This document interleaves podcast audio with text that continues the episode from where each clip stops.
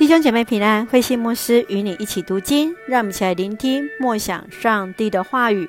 创世纪三十二章到三十三章，领受祝福。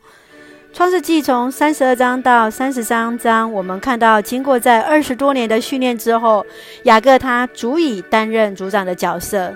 他在安排族人、牛羊、骆驼跟奴隶当中，我们来看到他如何去安排。从三十二章第九节到第十二节，表明了他对上帝的信心，使得他可以开始面对自己的哥哥。而接续在三十二章的二十二节到三十二节，上帝赐给了雅各新的名字以色列。这也说明在这个过程当中，以色列为何不吃大腿的筋的一个背景。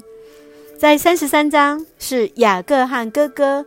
以扫会面的一个情景，从第一节到第十一节，两个兄弟在相会面的时候，雅各对着以扫的心怀一个借据和悔意，准备着丰盛的礼物，希望赢得哥哥以扫的饶恕。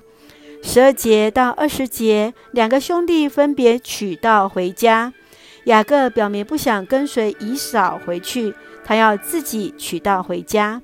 以扫自此不再出现在创世纪，整本的主轴就开始以雅各为中心来描述以色列这个民族的一个发展。让我们一起来看这段经文的思考，请我们看三十二章第二十八节：从此以后，你不再叫雅各，你跟上帝和人搏斗，你都赢了，因此你的名字要改为以色列。雅各半夜与一个人摔跤，那人不敌雅各，便摸了他的腿一把，雅各的腿就脱臼了。那人就是上帝。在这奇妙的相遇当中，他得着上帝的祝福，被改名为以色列，而那地方也被命名为毗鲁伊勒，因为雅各在那里面对面见到了上帝，生命得以保全。自此，雅各深知。不再依靠自己的欺骗来得着恩典，而是谦卑顺服，寻求上帝的祝福。你认为上帝为何要将雅各改名为以色列呢？这对雅各和上帝的选民有什么样的意义？你是否曾经在生命的旅程与上帝相遇，经历他的同在？在你生活中的亚伯渡口，是否也看见上帝给予你那生命转变的象征记号，以及那生命转变的力量呢？接续我们来看三十三章第十节：你现在这样恩待我，我看见你的面，就像看见上帝的面。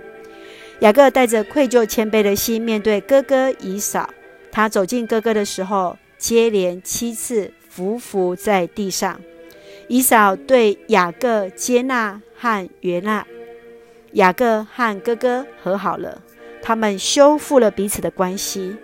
保罗天地课程说，真正的宽恕是参与重新结合两股失和的力量。当两方愿意抛弃前嫌，相互接纳伤害的对方，重新建立起关系，宽恕就成立了。这在人实在是很难完成，唯有在耶稣基督里，才有能够达成那复合和重建。你的心中是否有怀恨的人？和家人关系是如何呢？你想要如何成为教会和群体中和睦的种子？若有需要，你会如何有智慧表达心中对别人的道歉？从今天起，开始为你的仇敌代祷跟祝福。尽力与他复合，重新建立关系。愿主来帮助我们，让我们用三十二章二十六节作为我们的金句：你不祝福我，我就不放你走。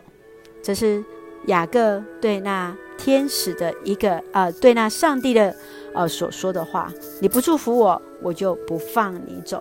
你不祝福我，我就不放你走。是的，让我们抓紧上帝的恩典与祝福。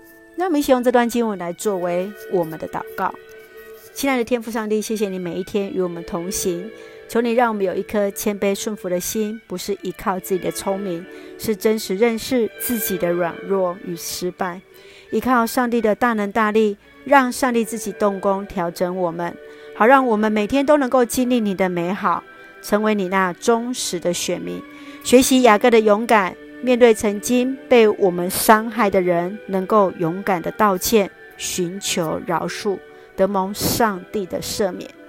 赐下平安喜乐，在我们所爱的教会与每位弟兄姐妹身体健壮，灵魂兴盛，恩待保守台湾我们的国家。感谢祷告是奉靠主耶稣的圣名求，阿门。